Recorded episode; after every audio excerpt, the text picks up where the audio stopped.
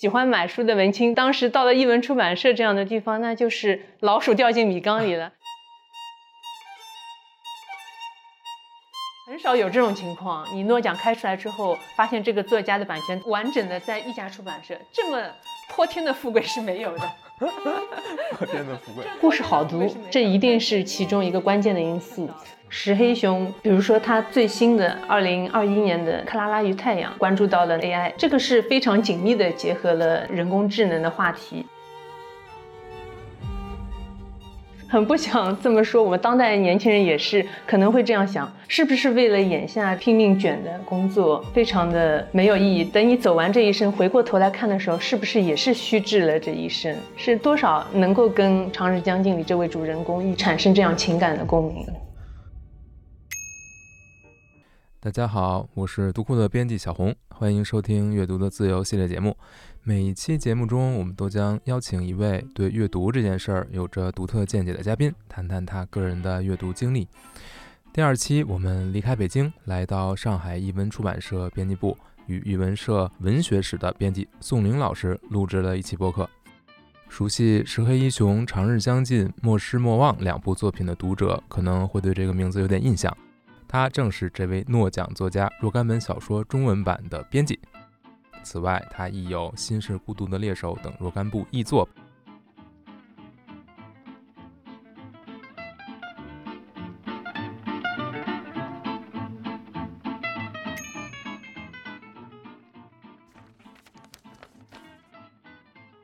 各位读者朋友们，大家好，洪老师好，我是上海译文出版社文学室的编辑宋玲。好，宋老师。呃，您怎么走上编辑这条路的？我大学是在上海外国语大学读英语专业的，然后还没毕业的时候，我就来到译文出版社来实习过，大概是零八年左右，还是我们北京奥运会那个时候的。那个时候黄玉莹老师还是编辑室的主任，我就在黄老师手下实习的。怎么会联系到黄老师来实习的呢？这要追溯到我的大学本科的老师。他也是一位很有名的译者，叫吴奇瑶。嗯，吴老师也是帮我们上海译文出版社翻译了好多知名作家的作品，包括桑塔格的，包括奈保尔的。奈保尔那个时候还是译文出版社的作家。嗯，吴老师的文学课，尤其是美国文学史啊这种，都讲得很好，我们同学都很喜欢听。很多同学都是因为这位老师对外国文学产生了兴趣。通过吴老师嘛，这个契机把我介绍给了黄玉宁老师，那就来到了译文出版社的文学室实习了。你当时实习都做些什么呢？有看稿子，有看稿子。那个时候，呃，黄老师胆子也是蛮大的，就 丢给你，你就看吧，看看。其实他们也会再看的，就是交给实习生粗看一遍，然后他们编辑会再仔细看一遍，也能处理出来一些问题在文字上面。后来。因为到零九年毕业了嘛，其实当时也出去应聘过其他工作，好像看下来还是出版社的这个工作氛围，而且跟自己的兴趣爱好是比较符合统一的。嗯，但是那，那个时候出版社的收入来说确实不算是很高。当然现在来说，它在整个社会这个我们分工下，它的那个收入水准也不是很高，但是当时来看是偏低的。嗯，但是。主要考虑到这个工作氛围，而且你能非常容易的看到很多好的作品。这个书肯定是不成问题。你喜欢买书的文青，当时到了译文出版社这样的地方，那就是老鼠掉进米缸里了，可以拿到很多书，很方便的。啊，那您在工作之外就是一个很爱读书的人，实际的工作就是读书，就是虽然是编辑，但是也是在读稿子。你觉得这会影响到您下班之后的状态？哎，其实就不一样了。就当你从事编辑这个工作之后，再读书，跟你以前那种读书的这个心态就不一样了。你在做编辑的时候，这种读书啊、看稿子啊，其实真的是工作，你不能用那种很轻松的心态来来对待它的。而且，就是现在这两年也越来越忙，就是你要处理很多。呃，编教之外的工作，要看选题啊，要处理跟市场营销这方面，都要跟他们各个部门的人沟通，要兼顾很多编辑室的这种事务性的事情，确实占用了我很大时间，所以阅读的时间大大受到挤压。这个我是挺惭愧的一点，就是反而不如以前，嗯，这个没有进出版社之前看书的时间多了。工作太忙了，而且就是涉猎的这个范围也变窄了。因为上海译文是主要做外国文学的嘛，你平时要关注也只盯着这个外国文学这一块关注。像社科类的，其实我们也有社科编辑室嘛，他们也出了很多好书，译文纪实之类的，其实都很好。嗯，就是在隔壁办公室的书我都没有空看，就也不要说隔壁社或者其他出版社，很时间很有限，我一定要那个。好钢用在刀刃上，阅读的趣味会更多的跟自己的工作相关了。所以我手机上有时会买一些电子书，稍微有一点碎片化的时间，也就看看电子书，随看随停，有时间就看看。比如说编稿子，其实对文字看的会比较细嘛。那您平时自己阅读的时候，也会受到这个习惯的影响吗？比如说你看着就会觉得这个可以编一下。除非它是有特别的错别字或者这种明显的错误，有的时候电子书上它不是还能有个报错的功能吗？我会给它报个错啊，我说这里划出来，你可能那个不统一或者是什么错，然后我提交上去。我希望他们后台能看到的话，下次就改掉，能捉一个错，也是我作为读者的一点贡献。主要编过哪些书？你能给我们大家介绍一下吗？我就先挑稍微重要点的几个作家吧。呃，石黑一雄，大家知道是二零一七年的诺奖作家。嗯，其实我编的书大部分都是英国作家。我现在盘点一下，也很，也也是比较巧吧。英国作家确实是，尤其是现当代的这个里面优秀的作家确实是多。还有像希拉里曼特尔，那是两届布克奖的得主，主要写历史小说的。他写了《狼厅提堂》和《烬余光》三部曲。差不多篇幅要达到百万字级别的这个煌煌巨著三部曲啊，是非常好的这种历史小说。嗯，还有像麦克尤恩，他也是当代非常国宝级的英国作家。二零一八年的时候还来过中国，当时还是我接待的嘛，啊，整个接待陪同的过程也很有意思的。嗯，这几位算是比较重要的，也是我们出版社比较。看重和维护的这个版权作家，嗯，零零星星还有一些其他的作家，比如说，嗯，像戈尔丁的作品啊，嗯，戈尔丁就是那个《银王》的那个作者，嗯，他还是有版权的，还是有一些作品在我们社。除了《银王》卖的比较好，他还有几部作品也在我们社。我还会有的时候会选一些就是，呃，有经典影视化的这种文学作品。之前我出过那个《秋日传奇》，其实那部作品是很好，我很喜欢，它是个中篇小说集。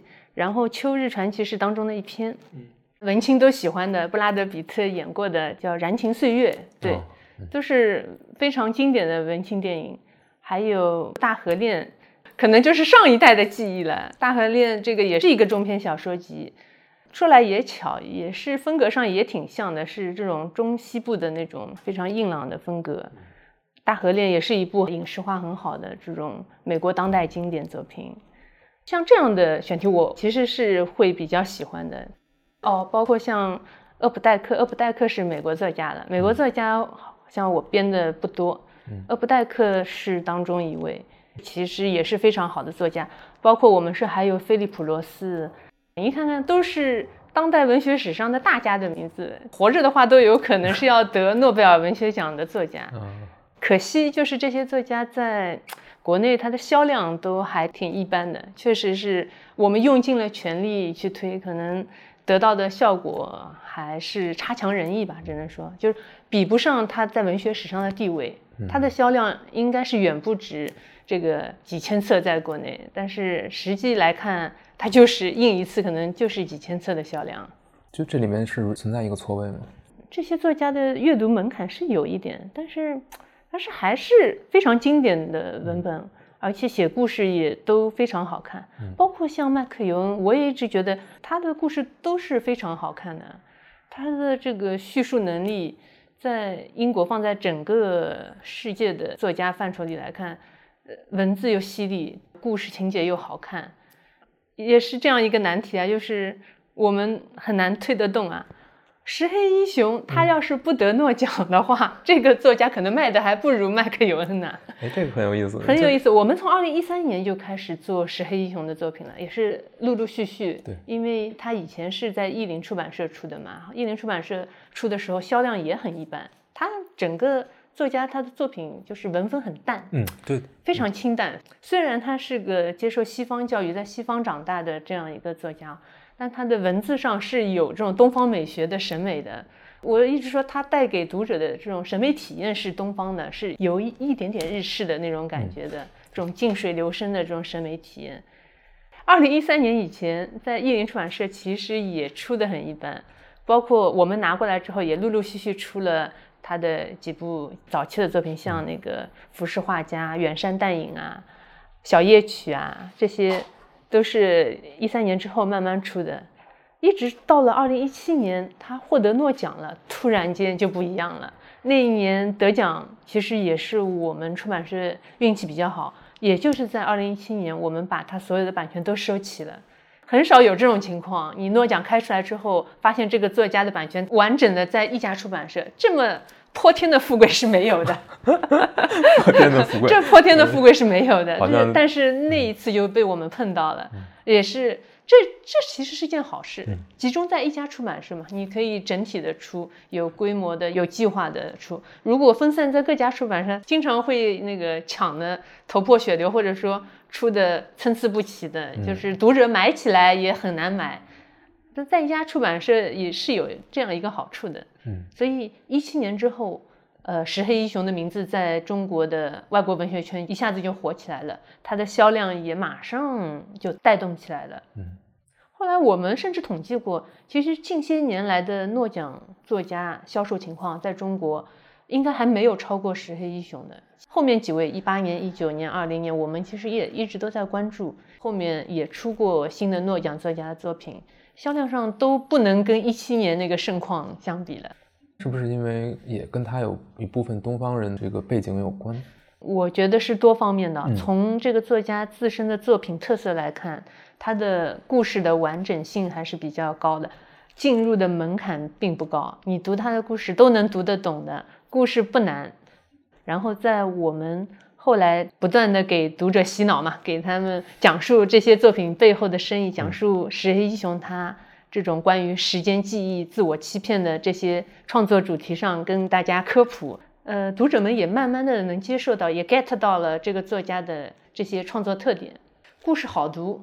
这一定是其中一个关键的因素，还有跟当年的可能及时的，就是这个发行啊，什么营销都跟上了这一波是有关系的。就是诺奖效应，它一定是在你一开奖那那几天、那一那一周，甚至是呃那一两周之内，你马上跟上了，就是出版社也好，相关的这种配套的营销啊，什么都跟上了之后，发货也跟上了。这个才能把它的效应放大 n 倍，n 加一倍，甚至是有一些作家可能他的作品就分散，甚至比如说像今年的辐射，他的剧本分散在几家，然后还有没有出，这个情况就非常不利。就是说，哪怕你到第二年马上跟上了这个出版，它的热度也已经下去了，它没有在第一时间接上这个热度，它后面的效果、营销效果、宣传效果、放大效果都会差很多。所以还是要踩上点儿，踩上点儿。但这个很作家作品要好读。这作家如果作品很难解读，是那种啊，我怎么说呢？有一些是其实挺难解读的那些，你很难达到读者，因为他读不懂，他就很难二次传播，对吧？他想在豆瓣上写，他想在小红书上分享，他要读得懂才行啊。那您觉得像之前提到的这些，比如说英国作家，所谓的门槛到底指的是什么呢？嗯，像希拉里曼特尔就是一位阅读门槛有一点高的，没有一个字不认识啊，翻译成中文没有一个字，没有一句句子他不认识啊。但是就是他写作当中会有一些写作的技巧，比如说他不断的闪回，或者说天马行空的那种想象，或者说是，嗯，怎么说，就是对中国读者来说，可能最平实的叙述。一个完整度比较高的那个叙事，对他们是比较能接受的。经常会问我们，就是这个作家作品对当代读者有什么这个启发启示？你一定要从对当代人的这个启示或者启发的角度来讲，有的作家是能发现的。比如说石黑雄，你读完他，九部作品之后，还是能发现一些跟我们当代人能够有关联的、产生共鸣的一些话题的。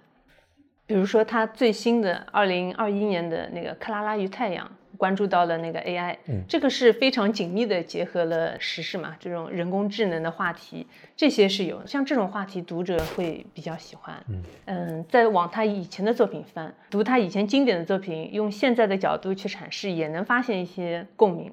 比如说《长日将近》，其实你看它好像是一个有点历史历史色彩，有点讲述的英国管家的一个故事，好像离我们有点远。但是我们总结出来，这个主人公他的一生为了一种错误的事业而虚度了一生，其实对我很很不想这么说。我们当代年轻人也是可能会这样想，是不是为了眼下这种拼命卷的工作，非常的没有意义？等你走完这一生，回过头来看的时候，是不是也是虚掷了这一生？是多少能够跟比如《长日将近》里这位主人公产生这样情感的共鸣？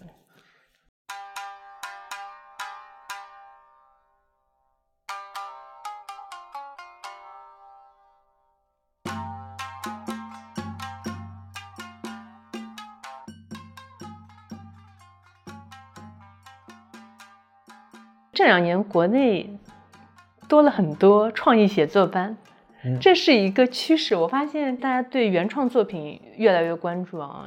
现在这种原创作品的，像文景，他有那种什么非虚构作品的培训吗？还是什么？他有这样的计划，读者的水平也会越来越好，可能是已经越来越好了。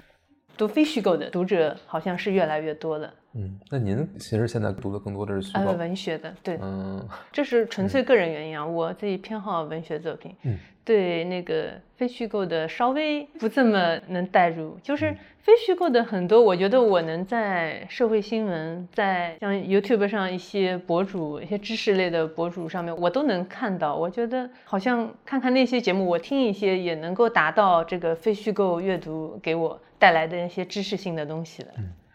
但是虚构的写作可能会更难用文字之外的方式来取代。嗯嗯嗯，没有结论啊，这个就是我的一个一个想法。嗯，《射黑熊》这一套书我其实也是买了，然后我也都你买了这一套啊？呃，我自己买过，然后我也都读过了。哦，嗯，其实也好久没有读小说了，能读下来，我觉得还是他是不是觉得他文字比较淡？是很淡，嗯但是它又没有说呃让你读不下去。我觉得这个是是一个还挺难得的。的故事的那个是，他每一本其实都是一个不同题材啊，嗯你会发现这个每一本作品之间关联度不高的，它题材跳跃的还蛮那个，对，但是跨度蛮大的其实底下是有一层脉络在里面。它的核心是包裹的东西是一样的。其实是一样的，但是它会用不同的形式来嗯阐述出来，而且你可能也不会觉得嗯有重复。对，这可能就是跟他以前上过创意写作班，也是创意写作班培训出来的学生，嗯、跟这个是有关系的。包括麦克尤恩也上过同一个创意写作班，都是东英吉利大学。我们知道这个创意写作这门课程啊，也是从西方传过来的，大概是上个世纪可能六七十年代的时候兴起的。那个时候可能英国、美国也刚刚兴起这一门课嘛，有一些对写作感兴趣的年轻人就去上了。包括像麦克尤恩啊，像石黑一雄啊，可能他们不是同一期的，但是是前后的。上过这样的培训课之后，对吧？他们写作上有一个很鲜明的特征，这是有共性的，就是他们喜欢用不同的题材，尝试不同的题材。像麦克尤恩还有一点很厉害，就是他已经呃进入了创作晚年，但是他的好奇心，他对这种话题的探索的这种程度，还是保持着非常旺盛的一个这样的态势。他写不同的题材，他就钻研这个题材；写法律的就钻研法律，写谍战他就钻研谍战那段历史，写这种呃什么物理科学，他也写人工智能。二零年的时候写了一本《我这样的机器》，也就是在二零二零年左右的那段时间，其实西方作家已经对人工智能、对机器人这个话题产生了非常浓厚的兴趣，所以不止一位作家在那个时期都以这个题材创作自己的长篇小说，很有意思的一个现象。就他们对不同题材还是保持一个好奇，想要借不同的题材来阐释他们的文学理念。嗯。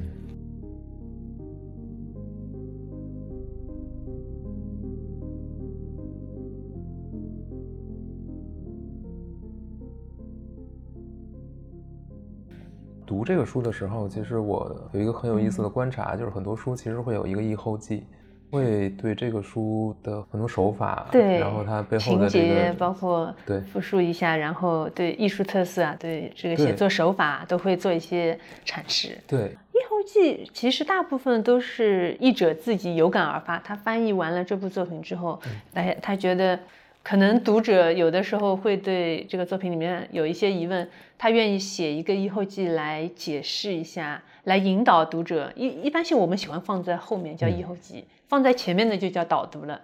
通常导读。因为这种阐释性的文字，它可能会有一些剧透嘛。对放在前头有一点不好，就是读者还没读正文，他先读了你的导读，他已经知道了一些情节，不不大好这样。嗯会有一些先入为主的，对对对，嗯有一些先入为主、先带入的一些那个想法了，放在以后记忆就比较好。嗯其实我们是鼓励译者要写，有的时候我甚至会。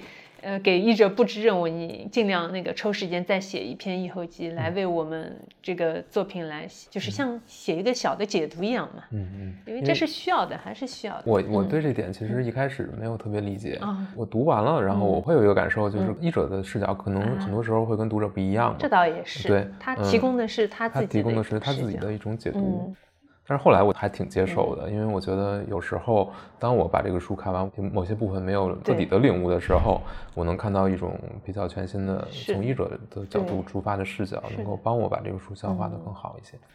哎，对我特别关心的一个话题啊，就是因为我手手头编的很多书，包括我呃参与审教的一些书，大部分是非虚构的，因为我自己可能做的更多的是游戏相关的书嘛，所以呢，我其实是相当于没有编过小说的，或者说虚构作品。即便编个故事性比较强的非虚构作品，它毕竟也不是 小说。但是我自己是喜欢读小说，远胜于非虚构作品的。啊，所以我特别好奇，就不清楚这里面有什么是跟编辑非虚构作品不一样的。我们是做那个翻译类作品的，它跟原创呢嗯又要分两块来讲。我想我翻译类作品的吧，首先是译者从这个外国小说先翻译成中文，我编辑的是它中文的这一部分。嗯，首先我要保证译者他翻译的是对的。我们通常看稿是逐字逐句看的，嗯这个基本上是可以保证，就要保证他翻译的信达雅嘛，是有教育先信这个过程的。哎，对，然后不要漏掉重要的部分，不能漏掉。嗯，一般性你一句句看，你肯定能看得出来，译者不会漏的。我们就是长期合作的译者呢，他们这点基本功肯定是有的，不会漏译的。然后你要保证它翻译的对，就是你尽量不要去删改嗯译者的文本，译者也不会去或者删改或者漏译这个原著。嗯对译者的文本，你尽量保持它在那个它翻译准确的基础上啊，你保留它的语言特色，因为每个译者的习惯，他的译法是会有点不一样。呃，有的人喜欢把长句子拆成短句来，有的人就喜欢一句长句，按照原著作者的那个语序一口气译下去都有。我觉得都能像这这种小的不一样的地方都能接受，只要它是理解正确的基础上。对原著我们是不能改的呀，我肯定不能改它的那个原文。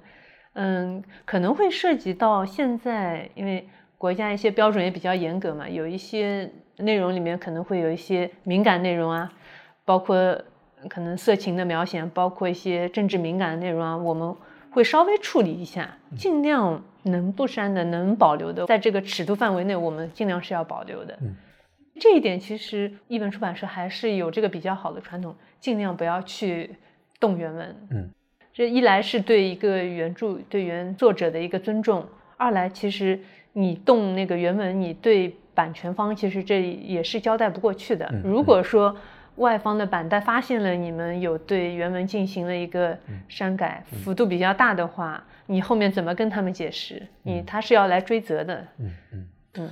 嗯，比如说就翻译这一点，就是虽然我们都知道不会错译，不会有漏译，啊错是会有的，但是大段的漏是不大会。嗯嗯，就是尽量尽量尽量会避免嘛，肯定就是编辑的工对编作其辑是要很重要的是核实这点，避免这些情况的发生。但是在避免错和漏之后，因为每个译者其实有自己的风格但是每一个作者他也是有自己的语言风格的。嗯那这个时候中文版会如何去保持原作的风格呢？这个可能在你选译者的时候就要考虑了这个问题，就是你看这个原著的风格是怎么样的，你选择相对比较合适的这个译者来翻译他的作品。这个其实，在每个编辑他有自己一个译者库嘛，他经常长期合作的优秀译者里面，他大概能够就是分类的，有些译者适合翻译类型小说的。间谍类的、侦探类的、悬疑类的这些小说，有一类译者是合适的。嗯，有一些译者他适合翻译那种阳春白雪的，也是纯文学、严肃文学。嗯，那些其实是很难翻的，远比那些类型小说、那些以情节取胜的那些小说要难翻多了。这一类译者可能多数是高校的那个教师、教师、呃研究人员、学者这一类人比较多。你可能也有一个排序，他们。谁比较适合翻译什么，大概是有数的。嗯嗯，就是自己先给译者分个类吧，什么样的译者能够驾驭什么样的作品和文本。那个时候，那个编辑勒卡雷的作品，其实首先他的文字肯定是难的。嗯，这个作家就是间谍小说里面比较特殊的一位，他不是那种以情节这种非常悬念、非常刺激啊什么那种取胜的。它的文本里面是有一些比较搞的东西的，还有一些语言上的双关啊，什么是很难处理，算是一个类型小说中的那个纯文学作家了。嗯，而且他的文风也相对硬朗。嗯，这样的译者你就最好能够选一位 男性的译者，觉得比较能驾驭他的那个作品。不是说女性译者不能译勒卡雷，而是可能气质上译出来有点。有点有点不一样，应该是勒卡雷是一种冷峻的那种风格，有点黑色。呃，这这是我自己的一点小考量，我可能每个编辑想法也不一样。嗯，比如说对于虚构类作品，刚才我们说了很多类型小说，现在其实我们接触作品的形态很多样，像这种比如说重故事情节的小说。用其他的形式去体验，比如说，如果是影视方面的话，体验会更丰富。那您觉得哪些作品的，不管是类型啊，还是风格，更难以被影视所取代的，或者被其他更多，比如像游戏等等？纯文学作品是有一批读者，但是它的受众肯定是不如那个类型小说的大。嗯，哎呀，我现在是发现很多。纯文学作品也其实能被影视化，然后拍出来之后也是影史上的经典。当然，这是两个范畴的经典嘛。你读这个文本和看那个影视作品，它虽然是一个情节改编的，但是它是两个作品。你在欣赏电影的时候，比如《长日将近》也有电影，《狼听》也有那个电视剧，但是因为它的那个篇幅所限，它不可能把整部小说里的。那个所有的精华都拍进去，怎样选择他书里的这个素材被影视化？所以很多是作者是会参与到这个作品影视化作品的这个编剧里的，是很难的。我认为这还是两个范畴的经典作品，虽然都是经典。还有一方面啊，你人活着，你不管是读书、工作，你都是要用到语言文字的。你在读书的这个过程当中，这种浸染。它不是你看一部电影、看一部电视剧能带给你的。你要长期的读书之后，你对这个文字的这种体验，你的语言的表达，它都是会对你产生影响的。不是在具体某一本书，而是在你长期的阅读过程中，你的阅读习惯，你印进脑海里的所有的文字，它对你在生活中、工作中这种这种影响是潜移默化的。这肯定不是看一部电影，或者说你看几部电影能达到、能给你产生的那些积极的嗯效果吧？嗯，就是我不知道表达清楚了吧？就是说，它需要浸染，它需要长期的一个浸染，其实是很难跟这些视频、电影、电视、游戏来争夺的。就是我现在甚至觉得最大的敌人是小视频，啊这个东西甚至要比电视、电影。游戏伤害更大，它短，它好像把一个作品的那个精华都给你三两句话、几个镜头讲清楚了，实际上讲清楚了吗？没有讲清楚。你要是看过这个作品，你再看他那段小视频的，啊，那个讲解，你就觉得哎呦，好像还有好多没讲到。他只不过把那些最强刺激的东西给你呈现了。嗯嗯。但是我自己也没办法，就是我自己也喜欢，没事情小红书上翻一翻，对，然后随便划一划，而且很浪费时间，时间一会儿就过去了。对，有时候得控制一下自己，对，要控制，刻意的控制一下。这些都是跟我们争夺读者的这个争夺注意力。是的，是争夺注意力的竞争对手啊。对，有时候上班就是一个很辛苦的事儿，可能就不想再看特别沉重、费脑筋。倒不是，其实倒不是说这个书本身是不是沉重，因为其实有各种各样的书嘛。但是进入它是需要有一个嗯精神准备，或者说是需要构建一个习惯。对的，如果有这个习惯，可能你才会持续的去读这个。有的时候我觉得一定要好像很安静了。那一天事情都弄好了，小孩子也睡觉了，然后你坐下来定定心心的可以看书了，一定要有这样一个氛围。实际上还是嗯很少有这样的机会了，还是一个很奢侈的事儿，是太奢侈了，好像要焚香沐浴之后你才能读书一样。对。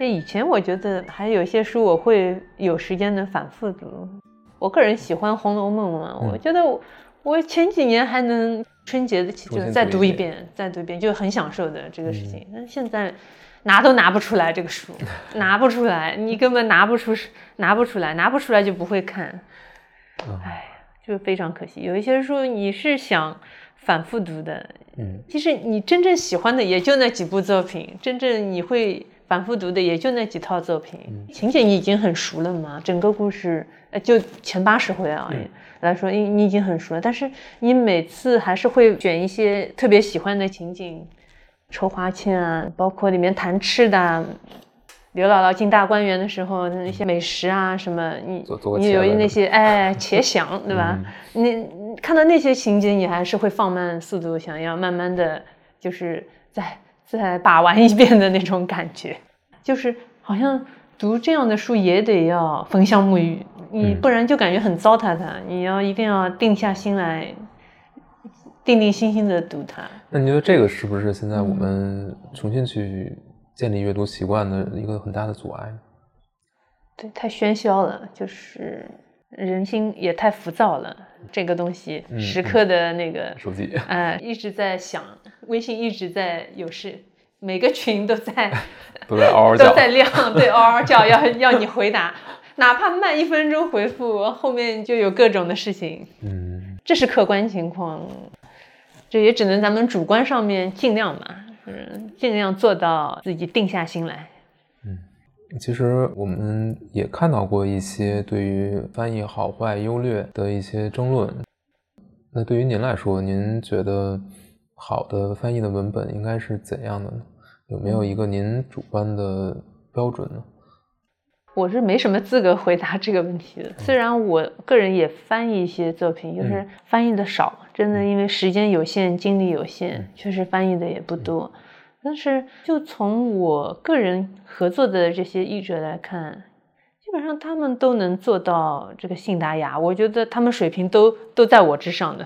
我无非就是查漏补缺，有错别字的改一改。我我觉得我们译文社合作的译者真的良心译者，大部分其实他们不怎么计较报酬稿费。我们的稿费也确实标准不高的，在行业里面来看，稿费标准不算高的。但是那些译者信任我们出版社，也觉得我们的书品质、格调都还可以，也是他们喜欢的那一类型，所以愿意跟我们合作。你说真的，译本之争，比如说有一段时间，像村上春树的译本就会引起很大争议，有林少华的译本、赖明珠的译本、施小伟的译本，各说各的好，也有人批评林少华的译本。就是无非是一个风格上的译者风格上的不一样，而且有的译者他可能风格更强烈一些，他的译文啊就是会稍微就过了一点，他只要没有黑白错或者理解上的错误的情况下，他风格上的稍微越界了一点，还是能接受的。叫什么参差不同乃幸福之源嘛？你要能接受文字上也有参差嘛？嗯，只要他的。理解是对的，性这一条做得到，他的感情色彩啊，他的表达方式方面。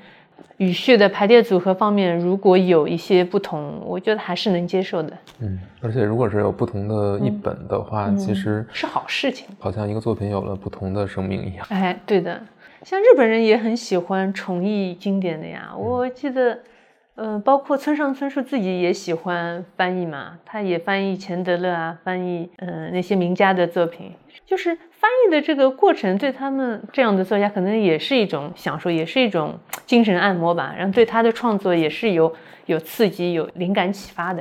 嗯，阅读的时候会有记笔记的习惯吗？有的时候会有，就现在那个里面直接可以有在线，就是做个标记嘛。有的时候我还可以回过头来再看一看。嗯，但是写下来的那个笔记就不太做了。嗯。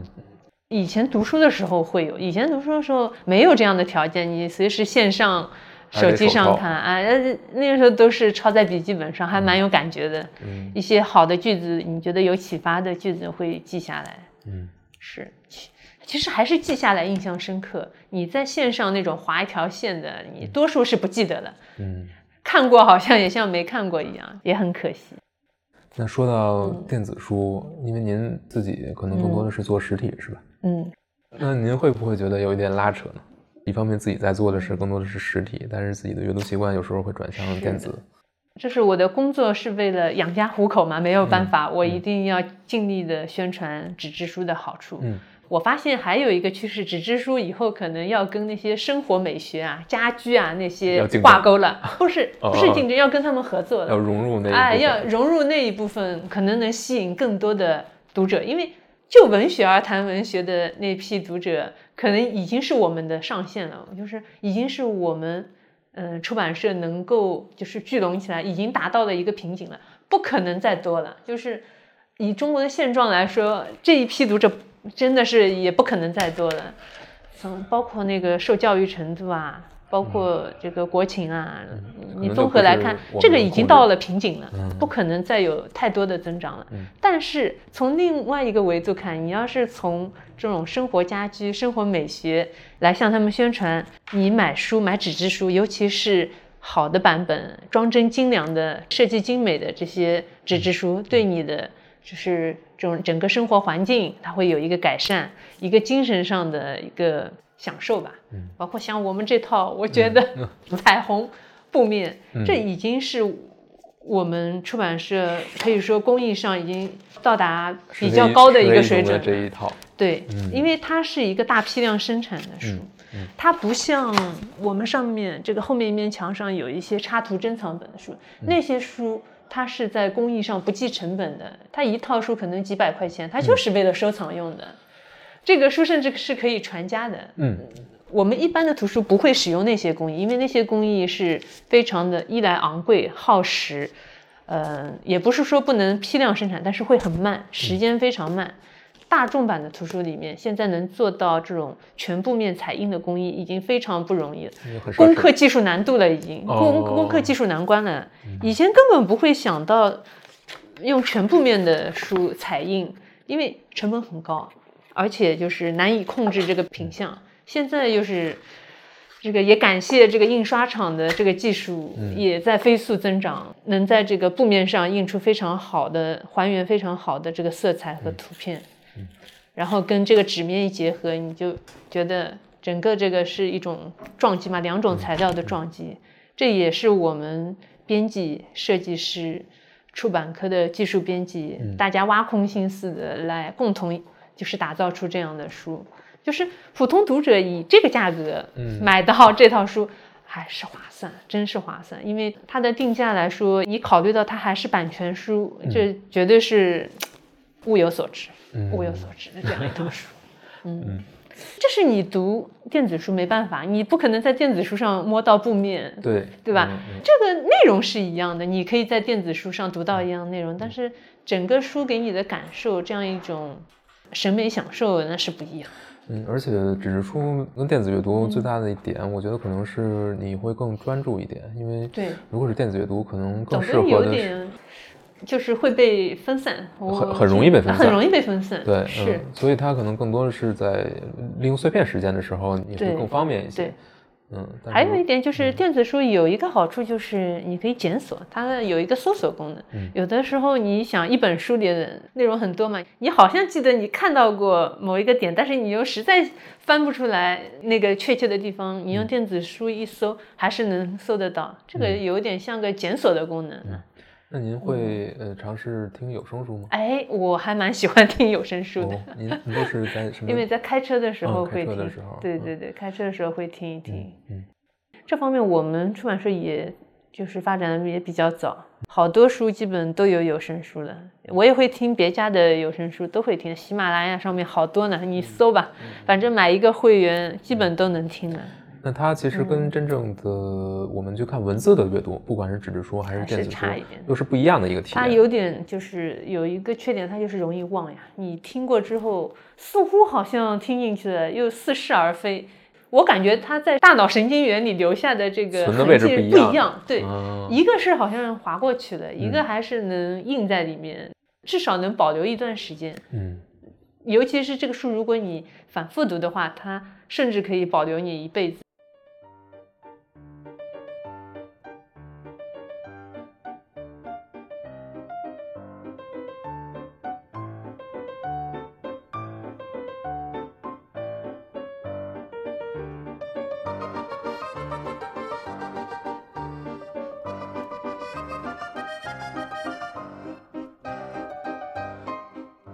在其实图书的很多宣传已经不是像过去那样，只是说你把这个书的详情做好，在电商页面做一个很好的呈现，让大家能看到就可以了。我们现在可能更多的是需要依赖，不管是直播还是短视频，还是像小红书这样的平台，社交平台，社交平台去去传播这个书的信息。对。但是呢，因为我们在做的是书，书是一个相对来说。它是一个内容量比较大的一个东西，它可能又需要你花很多时间，非常专注的去阅读，你才能够收获里面的东西，才能像您说的，这个书读完了你才能记得，才能真正的印在你的脑子里，你还真有收获。那其实我们的传播渠道和这个书本身的一个特质，好像是有点冲突的。嗯，就是从它的性质来讲，是不适合这样的传播渠道的。但是我们现在要做的，可能就是要吸引读者来。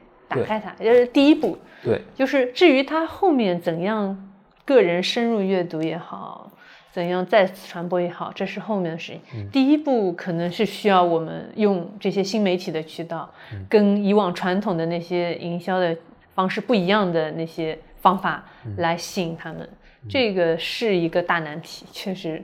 而且啊，我觉得像有一些编辑，现在已经常见的这些营销方式并不适合他们。有些编辑他不喜欢的，我自己以前也是不喜欢抛头露面，也不喜欢直播，但是现在就是被形势所逼，没有办法，你一定要出来扩大这个宣传，因为编辑是最了解这本书的内容的人，就是你无论委托给营销发行，他们都不如编辑了解这本书，嗯，所以。唉，他们也是指望着编辑能多出来做一些这样的活动。对，但是编辑其实其实更喜欢的是是编稿子。嗯，对，其实编稿子不受打扰的编稿子是最奢侈的事情了，在你现在的这个工作环节当中。没错。而不得不面临的现实是你一边要编稿子，还不断的有各种各样的事情你要同时处理，也就是一个处理东西的任务能力。是以后我们这一代甚至下一代都要具备的这样一个工作能力吧？什么行当都是，我看，嗯，不只是编辑，不只是编，不只是编辑，嗯，要适应这个时代的变化。对的，哎呀，就是恨不得有三头六臂，可是你一个人一天二十四个小时，我怎么算算这个时间是不够用，就是不够用。回到您个人，就是您在成长过程当中，你觉得有哪些书对您来说是比较重要的，或者说它真的改变过你的人生走向？这个问题我也仔细想过，就好像不能说有这么重要的书，就是只能说整个人生过程中有那么几本书你是会蛮喜欢的。《红楼梦》是的，《红楼梦》你会反复读，哎，但是有的人就读不下去啊，这也是个很奇怪的事情。我觉得可能你也是蛮喜欢《红楼梦》，我能读下去，那你能读下去，但是但是我读我就是我只读了前八十回，后面就没有再读。后面四十回嘛，因为就是一直存疑嘛，也不一定是可以不读，也差不多八十回读完就是读完了。有些人，我也有一个好朋友，他也是文艺青年，但是他对《红楼梦》这部作品可能他就读不下去。但其他作品，嗯，我们喜欢的也有很相似的作品，就是喜欢的人就视之为蜜糖，就觉得可以反复读，里面的各种分门别类一些细目你都能读出来，从美食啊，这个家居啊，从这服饰啊，人情世故啊，人物啊，景观啊，景观美学啊，都能读出东西来。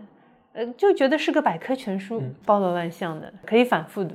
哎，有的人就觉得太琐碎，读不进去。你一旦就是觉得读不进去，可能就还没开窍。一旦开窍了，你就会觉得这个书适合反复的读。读高中的时候，女生之间很喜欢读《傲慢与偏见》，也不知道为什么那一阵有这个风潮。《那傲慢与偏见》肯定是是名著啦。也是可以反复读的，影视改编也很多。哎，对我们那个时候还流行看那个 BBC 六集的那个电视剧，那那个时候还是一种碟片的啦，都很土很土的。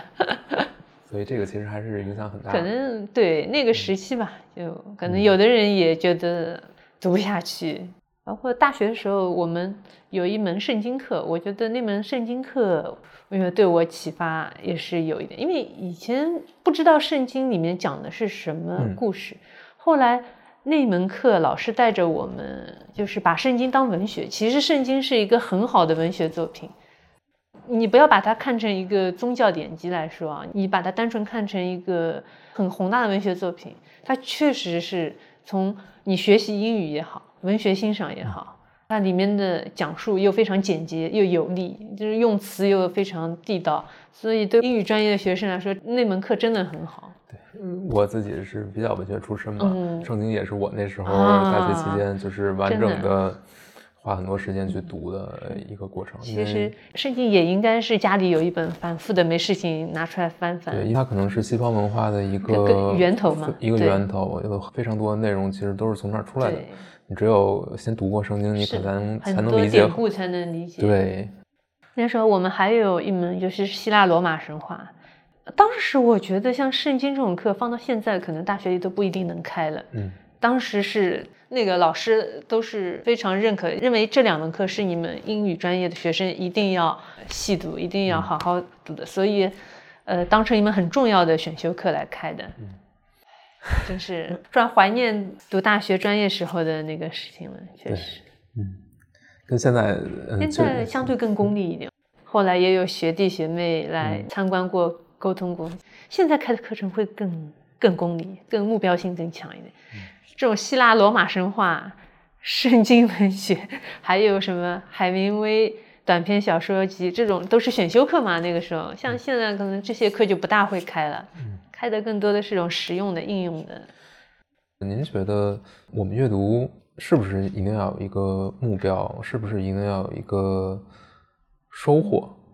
我我觉得读非虚构的，你还能有这个目标，有这个收获的这个预设。读文学作品，你有什么预设啦？你能有什么特别的收获啦？这个文学作品嘛，是让你作为一个享受的呀。或者作为一次心灵的按摩，或者是情感的体验，体验不同的人生，在书里你可以体验千百种人生，嗯，这也是文学作品的魅力嘛，我觉得。嗯。对文学作品、虚构作品就不用预设过多了。嗯。如果是你是为了体验一个故事的话，可能大多数人类都有这个需求。嗯，对。但我始终就是在想，我们真正在做阅读的时候，满足的是一定要有一个目标在那儿，我一定要获得某种快感、愉悦或者某种顿悟，怎样怎样？预设太多不纯粹了。你读的过程中，这种带着太多不纯粹的希望，或者这就有损你阅读的乐趣的。嗯，您阅读的时候，您选书的时候，会有更随意的状态？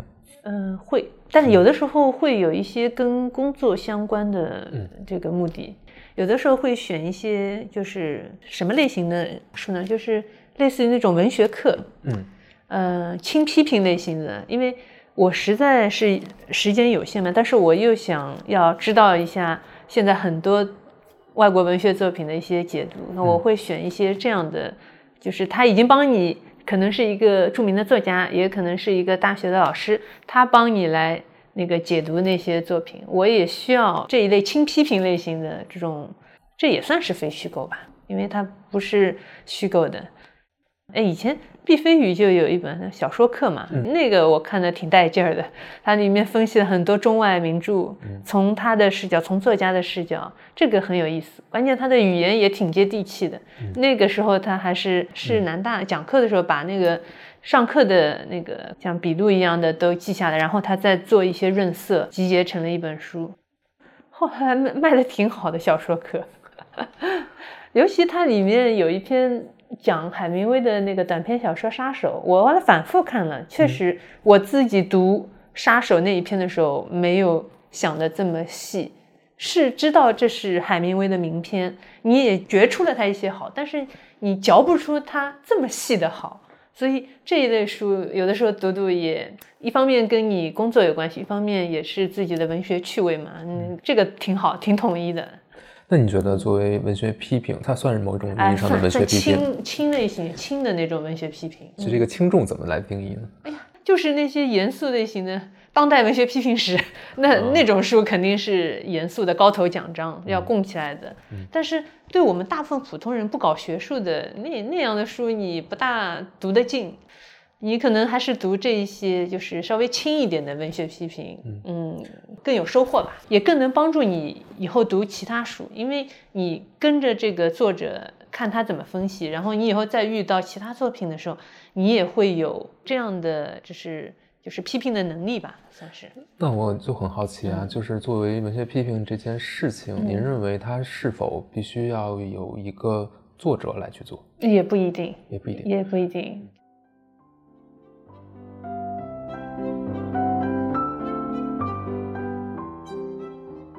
得到上面有很多这种名著的解读的，它有一个听书的栏目嘛。以前我也帮他们写过。嗯，其实很多写的人也不是。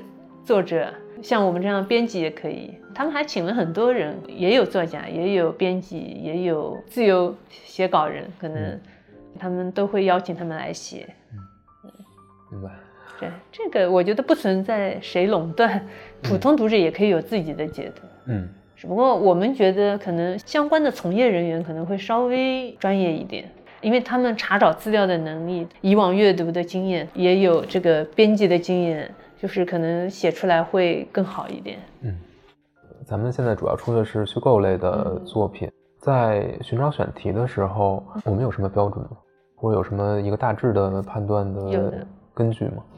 因为这个很主观，其实。是的，是版权书对吧？版权书，版权书其实我们是也是一贯是有传统的，要么是得奖的作家，嗯，像得过布克奖。或者像诺奖就不用说了嘛，有很多书也是我们做了之后作家才得诺奖的，这一类算是比较符合我们设定位的，就是这种阳春白雪的比较高阶的这些作家、重要作家作品，嗯。或者是在当代文学史上它是有重要地位的这样的作品是要做的。还有一类，其实现在我们也在鼓励编辑多挖掘一点新鲜的选题，就是可能这个作家。不一定是像我们传统意义上那些得奖的作家，是新生代的作家，但是只要他的作品是有这个话题性，你预判他可能后面会有一些改编影视剧的可能啊，他的话题性在国内会引发一些热议啊，这样作家我们也可以鼓励做。嗯嗯，但整个的这个趋势其实是从紧的，因为做。版权书确实是要越来越慎重，这也是一个经济考核的压力嘛。做版权书这个成本是相对要高的。对，做公版书嘛，我们也有很大量的公版书，那公版书也要看你怎么做的。现在也不是把那些老的家底、老的资源重新拿出来随便一翻新，这也不是这样，事先就要有一个具体细致的这样一个考虑的。嗯。做书好难，是啊，公版书有公版书的难，版权书有版权书的难。公版书要做出不一样，要做出特色。对你再出一个新的版本，一定要有颠覆它之前版本的价值。你这个新的版本的意义何在？是往贵的做，还是往便宜的做？走不同的渠道，还是怎么样？就是前期的想法一定要多考虑一些，细致一点，不会是就是脑袋一拍你就弄一个选题。哦，我们现在选题这个论证也是很严格的。对，因为我们也经常会面临这个困境。你们也开这种选题论证会吗？对，会有这方面的，就大家坐在一起。对，嗯，但是你永远要面对的一个是你对这个书的价值的认知，还有一个就是你要对读者对他的接受程度做一个预判，他将来的。可能市场前景做一个判断，因为大家先要活下去嘛。嗯，但是很多时候这两点无法做到很好的统一。那你们在选题讨论的阶段就会考虑的很细，把那个各方面的成本都考虑进去。还是得考虑考虑的啊。对，嗯，但是这个又陷入了一个悖论，就是当你一切都从成本、从销售出发的话，你反而会失去对一本书真正价值的关注。嗯，那这个可能是一个没法解决的，没有一个明确答案的一个。对我们其实这样的书很多，就是在版权维护上，我们已经投入了很大的资金，但是那个从它的产出来看是远远不能匹配的。但是这个书版权我们还是要维护，嗯，就非常的难。我们不断的在跟发行做工作，跟营销做工作，就是这样的书，重要的版权资源我们一定要力保。但是呢。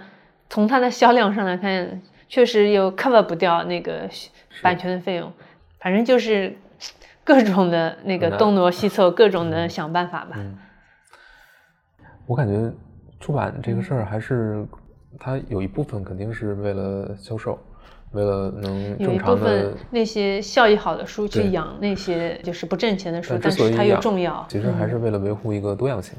对，嗯，就好比一个人吃东西。他其实三餐基本的那些东西，喝水、吃米饭就可能就能维持生存了。但但是你还是要吃菜的，你还是要吃别的东西嘛，满足你口腹之欲的，满足你什么的这种需求。嗯，就是你不能把那些都砍掉，这样的话这个很无趣。你只要生存就够了嘛？那你输营养液也够，你不吃东西也行了。嗯，大家都是面临这个矛盾。对，就是很很愁，很愁啊，真的愁。虽然疫情已经过去了，但是我们面对的市场还是很严峻，萎缩的很厉害，对，萎缩的很厉害。尤其前两个季度，对，这个是一个暂时的现象呢，还是一个会延续下去的？可能会要缓个一两年吧。嗯，我觉得最乐观的想法是明年，可能上半年还不行，可能从下半年开始，第三季度开始，可能会有一个恢复，可能恢复到二零二零二一年。嗯。那个时候还好，其实二零二一年的时候还好，其实就是从二零二二年开始比较糟糕了。嗯，就是，但是这因为是整个社会、整个国家都面临这样一个情况，你这个出版行业、图书行业不可能独善其身，违背客观规律的嘛。嗯嗯，哎，人吃不饱饭的情况下，他怎么会去买书进行这个精神享受？只有等这个。经济这个下行的压力 稍微缓解了，大家经济情况都好一些了，会有更多的余力来买书、关注书。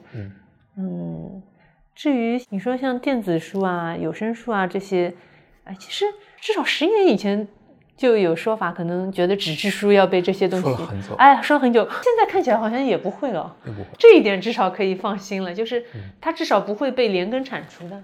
它永远会存在，我是相信这个的。但是它会以哪种形态存在？其实我觉得它还会有自己的变化。但我觉得它始终会存在。这这一点就很好的能做到。当年我刚进入出版社的时候，那个时候就叫嚣的很厉害，好像就说纸质书是夕阳产业了，不行了，不行了。对我们夕阳了很久。哎，这可能还能再苟延残喘的 残喘一会儿。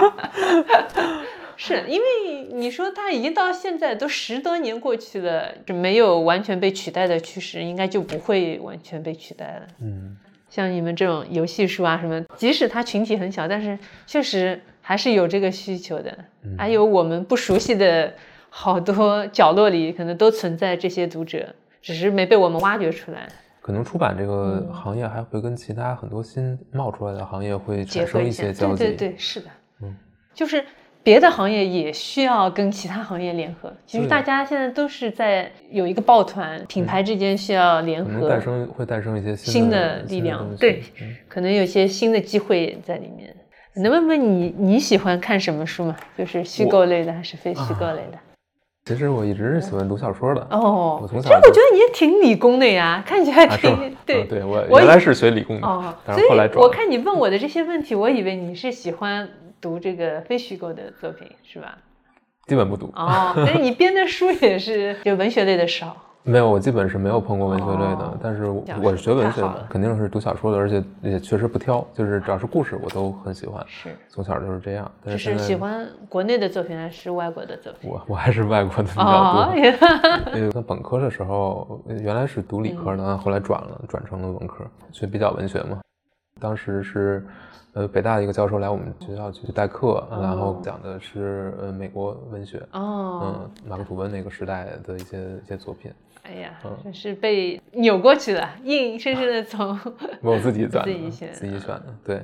有的时候就是这样一次契机，可能嗯你听了一个讲座或者一个老师讲的课特别嗯好，你发现自己真正的兴趣爱好所在了。对对对，然后我现在主要做的是游戏相关的书嘛，因为我本身也玩游戏比较多，啊嗯，但是游戏这方面其嗯实没有太多的虚构的作品，更多的哦是非虚构的游戏的行业的历史啊、嗯玩家的故事啊等等，它也算是一个呃不同领域的一个交叉点，算是比较新的玩意儿吧。至少你自己也喜欢玩游戏嘛，对吧？对哎这个也能跟兴趣爱好结合上，对挺好的。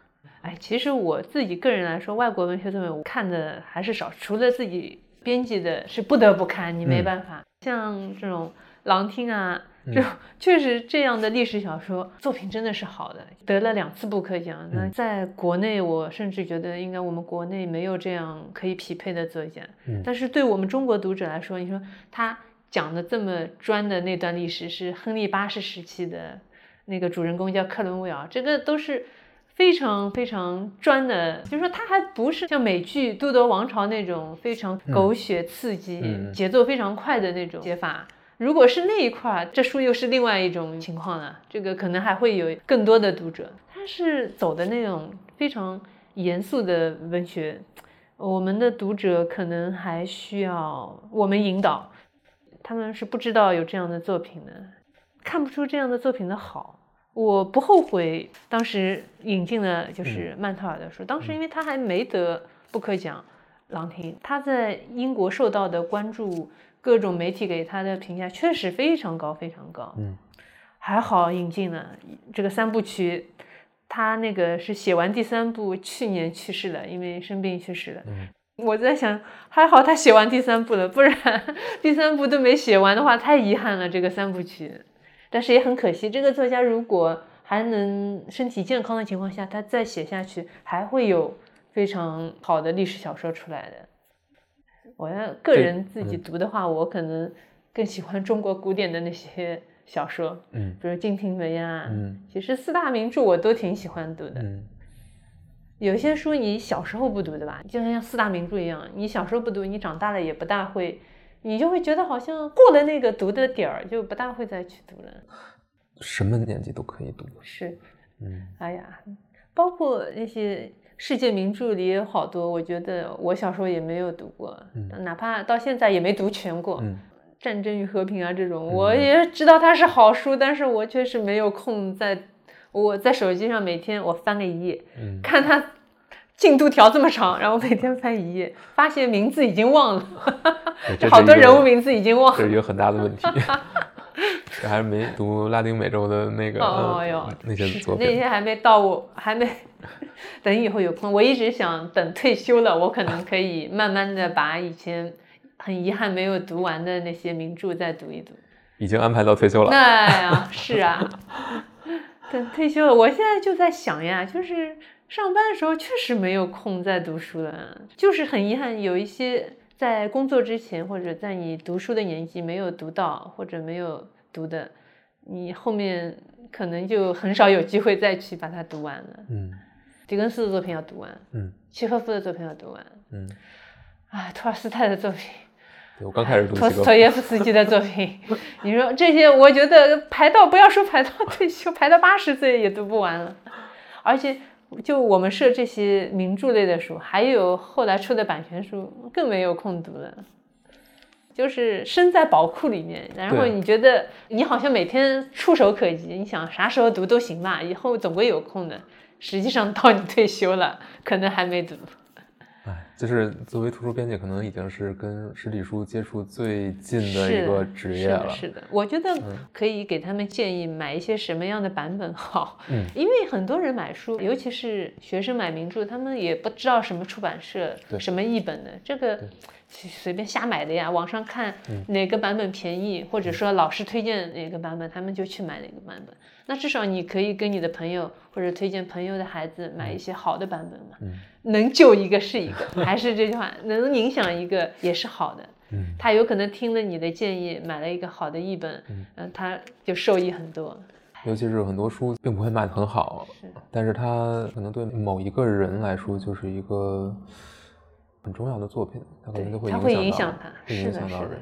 嗯，感谢宋老师今天给我们的分享。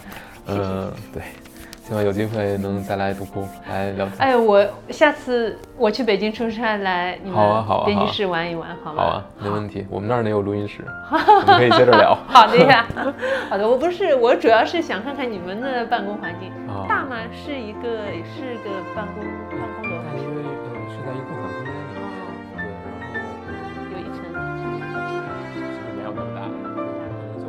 好厉害！